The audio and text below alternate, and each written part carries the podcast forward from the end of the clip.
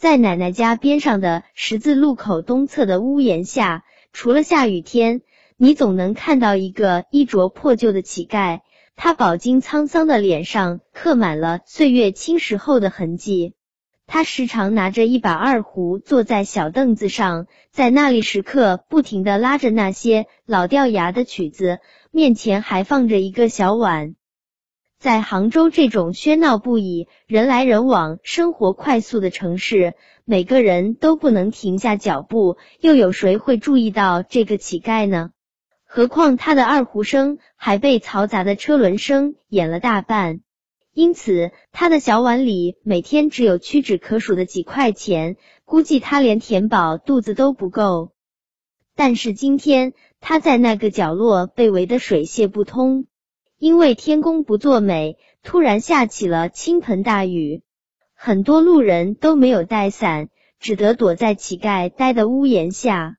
躲雨的人可谓形形色色，瞧，一位戴着耳机、穿着时尚的少年。他的手机放在包里，正随着音乐情不自禁的舞动身子。一对衣着简朴的夫妇，每人手里拎着大大的购物袋，应该是刚从超市出来吧。还有一位骑着自行车的老人，嘴上叼着一根烟，抽一口，向天空吐出一朵云雾，呆呆的看着雨。那位乞丐见人多起来了，又架起了他的二胡，那悠长饱满的音乐显得格外悦耳。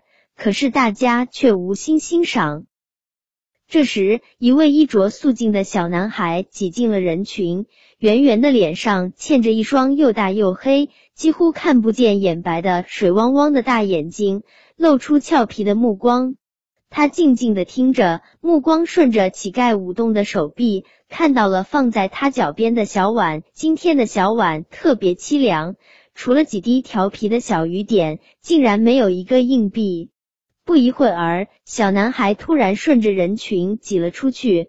等他再进来的时候，他手里攥着一张红红的百元大钞，好像平静的湖面被人投了一块小石子儿。边上的看客们开始窃窃私语起来。听音乐的少年说：“捐给一个乞丐需要那么大方吗？一两块钱就够了吗？”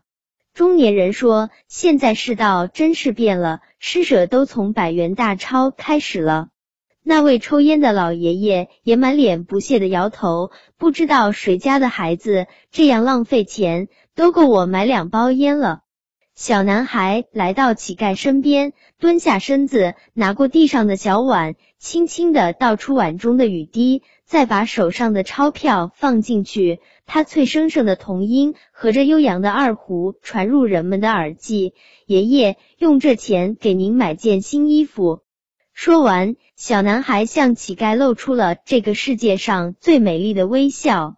乞丐双眼微红，重重的点头，二胡声显得更婉转了。